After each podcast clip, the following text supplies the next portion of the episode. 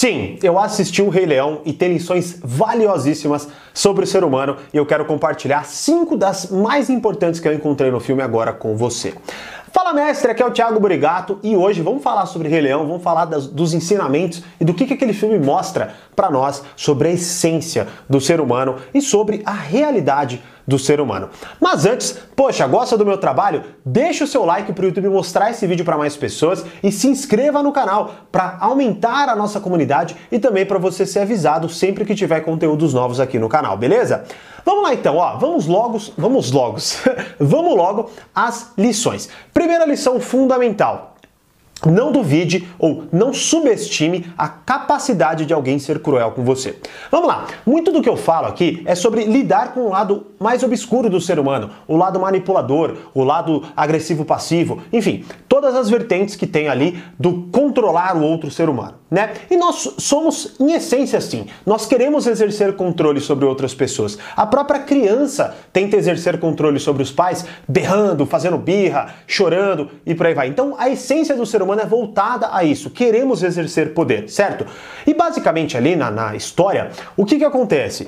O Mufasa, o grande rei poderoso e por aí vai, tem um irmão extremamente invejoso, que é o Scar, que assim quer porque quer estar no lugar do Mufasa, ele que queria ser o, o, o, o rei ali, né, da, da, floresta e por aí vai. E aí, eh, no Scar, de certa forma, é interessante que no Scar tem praticamente todos os lados negativos do ser humano aflorado nele, né? O ego inflado, ele acha que ele que deveria ser o rei, ele tem muita inveja, ele não consegue engolir, né, a humilhação do irmão, mesmo que mais velho, ser o mais forte e ser o rei e por aí vai. E obviamente mostra ali que ele vai contaminando, né?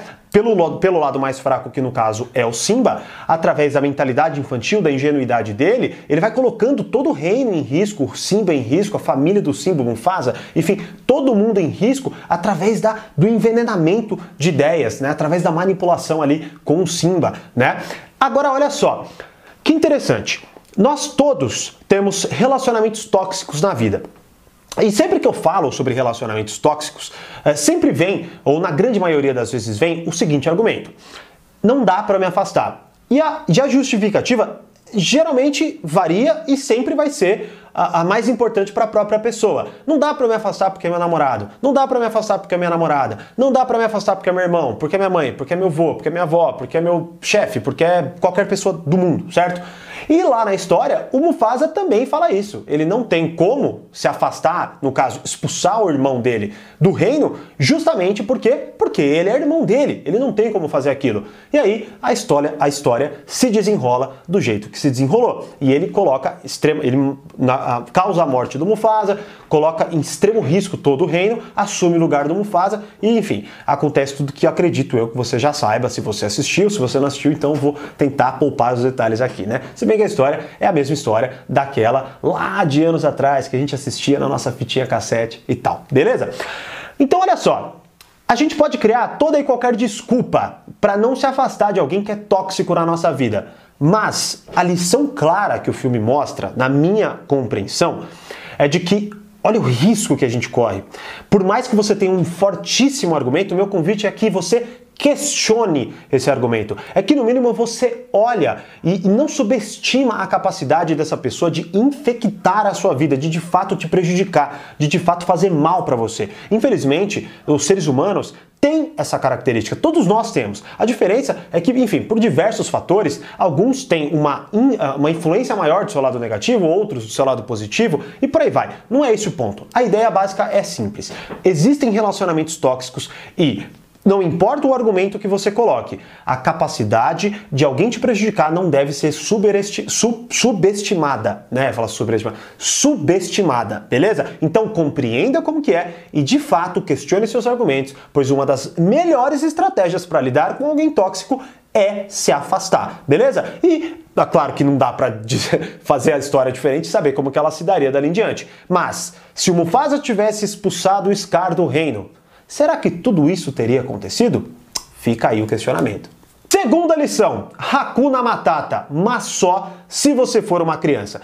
Interessante que, até onde eu sei, Hakuna Matata é uma expressão africana, e aí ela diz, a, a, a, ela, ela tá muito ligada à filosofia estoica, que seria basicamente a gente esquecer o passado, focar no presente e dali fazer o nosso melhor, certo? Agora olha só que interessante.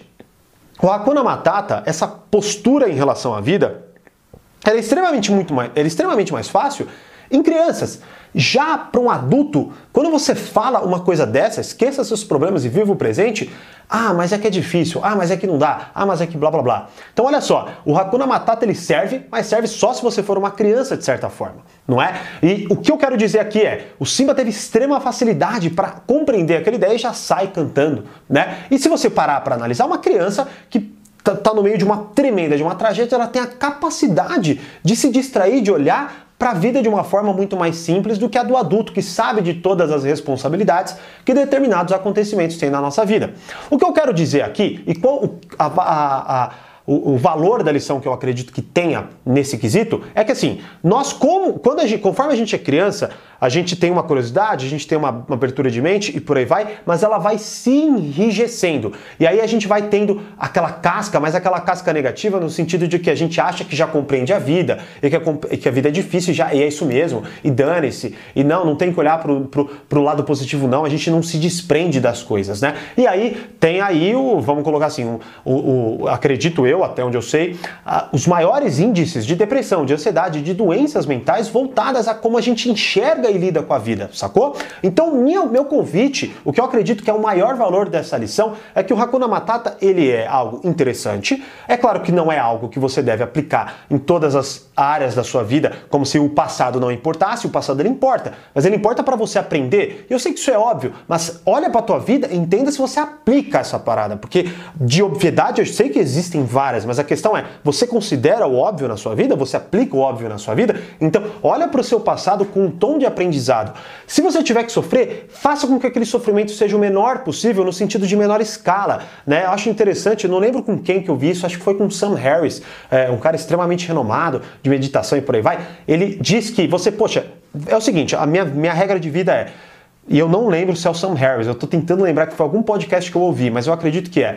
Ele fala o seguinte: você tem ali cinco minutos para espernear. Depois você tem que fazer alguma coisa em relação àquilo, sacou? Então olha só que interessante. De certa forma ele vai lá, esperneia, fala: Meu Deus, não acredito, que merda, chuta o carro porque furou o pneu, sei lá, alguma coisa. Mas logo em seguida, cinco minutos depois, vai lá e faz, vai lá e resolve, certo? Então é essa lição que eu quero que você entenda que é interessante, faça essa dosagem, entenda que o passado tem o seu valor, mas desde que ele te ajude a viver melhor, não que ele te prenda, né? E eu sei que tem muitas coisas difíceis. Então a ideia simples é: Entenda o valor dessa lição, aplique ao seu contexto, beleza? Terceira lição extremamente valiosa: crença, o poder da crença. Não sei se vocês perceberam, mas obviamente perceberam, acredito eu, que é o a partir do momento que ele começa a viver com o, o, o Timão, Timão? É, Timão, Timão e o Pumba, ele começa a, sei lá, ele, ele, perde todos os instintos dele, né? Aí ele não vê mais eles como comida, eles começam, ele come, o Simba começa a comer a mesma comida que eles, e é tanto que é justamente essa crença que faz com que ele proteja o Timão e o Pumba da Nala quando ela vai atacar eles porque ela quer caçar eles, né? E outra hora que a crença é muito, muito, muito importante é que quando o Scar põe na cabeça dele, lá quando o Simba é criança e o pai dele morre, ele coloca na cabeça do, do Simba que a culpa é dele, né? E aí aquilo é tão forte que aquilo paralisa o Simba. Tanto que lá no finalzinho, ele quase tem o mesmo final trágico que o pai, justamente por acreditar que ele é o responsável pela morte do pai e que, na verdade, é, ele não merece ser o rei, ele não merece estar lá na família, ele não merece estar lá no reino dele. Então, olha só como a crença do Simba tira todo o poder do Simba. Ele não caça, ele não, ele não faz nada com o potencial de leão que ele tem ali. E aí o, ele, é, ele é a peça-chave para o reino dele todo, né? Prosperar, para a família dele prosperar, para os leões e por aí vai. e a crença dele impede que ele faça isso. E aí o Scar, que é um exímio manipulador, consegue ativar essa crença negativa dele e faz com que ele não consiga usar o poder dele em determinado momento, até que ele só consegue quando o Scar fala para ele, de fato, que na verdade foi o próprio Scar que matou o pai dele, e aí ele se desprende daquela crença e toda a força dele volta, e aí ele ganha, assume e por aí vai, né? Que eu quero mostrar para você então é que você tem várias crenças, eu tenho várias crenças, todos crenças, todos nós temos várias crenças. Agora, qual é o poder da sua crença? E assim, eu quero simplificar ao máximo. Olha para tua crença, aquela crença X, qualquer crença que você tenha, olha para ela e pensa, ela te fortalece ou ela te enfraquece. E principalmente as crenças que você tem em relação a si mesmo. Eu não consigo, eu não sou capaz, eu sou burro, eu não sou esperto. Questiona essas crenças. No mínimo, fala: peraí, essa crença é verdade? No caso, poxa, todo homem não, homem não presta. Peraí, deixa eu pensar em um homem que presta. Toda mulher não presta. Peraí, deixa eu pensar em uma mulher que presta. Questiona a sua crença. Ah, o pobre, é, o, rico é todo, todos os ricos são mentirosos, ladrões, tal, tal, tal. Peraí, deixa eu ver se eu conheço, conheço um rico que não é. Pobre, desonesto, tal, tal, tal, vai me roubar, não sei o que lá. Peraí, deixa eu ver. Porque, poxa, olha só, essa é a essência do preconceito na grande maioria. O preconceito vem de uma crença que você tem em relação a algo que já existe. Você acredita que é aquilo. Sacou? E você não se abre a mais nada. Isso é muito, muito importante você questionar. Sacou? Então faça isso e faça isso consigo mesmo. Pô, não consigo. Peraí, por que eu não consigo? E se eu conseguisse? Como seria minha vida? Questione suas crenças, pois ela pode estar, elas podem estar limitando muito o seu poder, mas podem também impulsionar o seu poder. E ficou bem claro isso quando o Simba, primeiro, é enfraquecido e depois extremamente fortalecido pela sua crença. Quarto ponto, preguiça. Agora vamos falar um pouco do outro lado. Você viu, as hienas, no caso ali o Scar falou, mate o Simba. As hienas foram matar o Simba, mas aí no meio da caça ele caiu, foi lá para baixo. As hienas preguiçosas como são, ah, a gente vai ter que descer lá para ver não, não é possível que ele sobreviveu. Ah, a gente fala que a gente viu ele e que ele estava morto. Beleza? Beleza. E foram embora. Quantas vezes você teve esse tipo de postura na sua vida? Eu já tive várias vezes. Quantas vezes, por exemplo, você olhou, ah, tá limpo, e só limpou meia boca? Ou quantas vezes você fez mais ou menos? Ou quantas vezes, ah, segunda-feira eu termino? Agora, qual é a ideia aqui? A ideia é você tá atento a todas as vezes que você fez alguma coisa meia boca, você criou um extremo risco na sua vida. Um aluno meu uma vez, ele, ele tinha, é, ele era muito bem de vida, e aí ele estava me contando, isso não tem, na, não tem a ver com a preguiça em si, mas ele foi mesquinho e a gente pode conectar, que é, ele foi trocar os pneus do carro dele, e aí ele fez aquele pneu, ele fez a troca por aquele pneu recalchutado, aquele pneu que, se eu não me engano, não sei se é reciclado, não sei, mas basicamente não é um pneu é, novo, original. O que, que aconteceu é que no meio da viagem deles, o pneu estourou, ele quase sofreu um acidente gravíssimo e que ia matar ele e a própria família, porque ele estava indo para a praia. Enfim, ele falou que foi assim horrível e que ele nunca mais faria aquilo lá para colocar a vida da família dele em risco. É claro que ele não tinha essa noção, mas olha só o ponto, né? Olha como ele teve que aprender essa lição. A ideia é que se você olha para as coisas da sua vida e faz bem feitas, né? Você tem a possibilidade ou a segurança de poder lidar com aquilo de forma muito mais positiva. No caso do Rei Leão, foi exatamente essa atitude que fez com que eles que tivessem que tinham tomado todo o poder perdessem tudo e se matassem ali, né, no final do filme. Então a ideia básica é, a preguiça, ela é muito perigosa, por mais que muitas vezes a gente dê risada do pega você, ah não, deixa que eu pego, ah, e blá blá blá, ah, de, deixa quieto, e blá blá blá, né? Isso se torna uma postura em relação à vida. Bruce Dixon disse que uma das maiores lições, para quem não sabe, Bruce Dixon é, é, o vocalista do Iron Maiden e é um cara que, tipo, ele é excelente em tudo que ele faz. Ele falou que o pai dele disse, não importa, filho, não importa o que você faça, desde que você seja o melhor. Se você quiser ser um gari, seja, mas que seja o melhor gari. Basicamente é, se você se dispõe a fazer uma coisa, faça essa coisa com excelência, pois a preguiça literalmente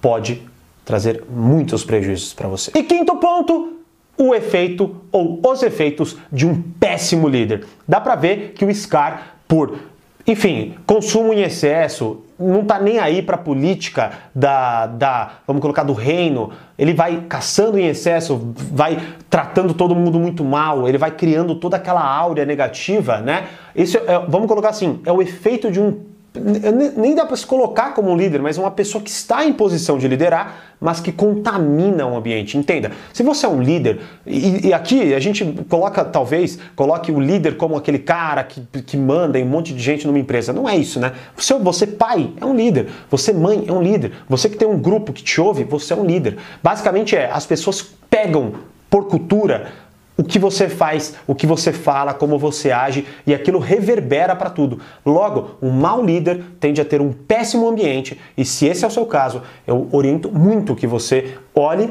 com muito carinho para como você está se portando, pois a maioria das pessoas estão agindo e estão praticando os mesmos atos que você e vamos colocar assim, a saúde do ambiente depende muito do líder. E para mim fica muito claro que quando o Mufasa tá lá, tudo é fantástico. Quando o Scar tá lá, tudo é uma porcaria. E quando o Simba volta, tudo é fantástico. Claro que a gente sabe que não é tão simples assim e nem é essa a ideia, obviamente, do filme. Mas basicamente a gente tem que entender que são posturas que fazem com que aquilo dê certo ou aquilo dê errado. E você, que está em posição de líder, que praticamente somos todos nós, tem essa função.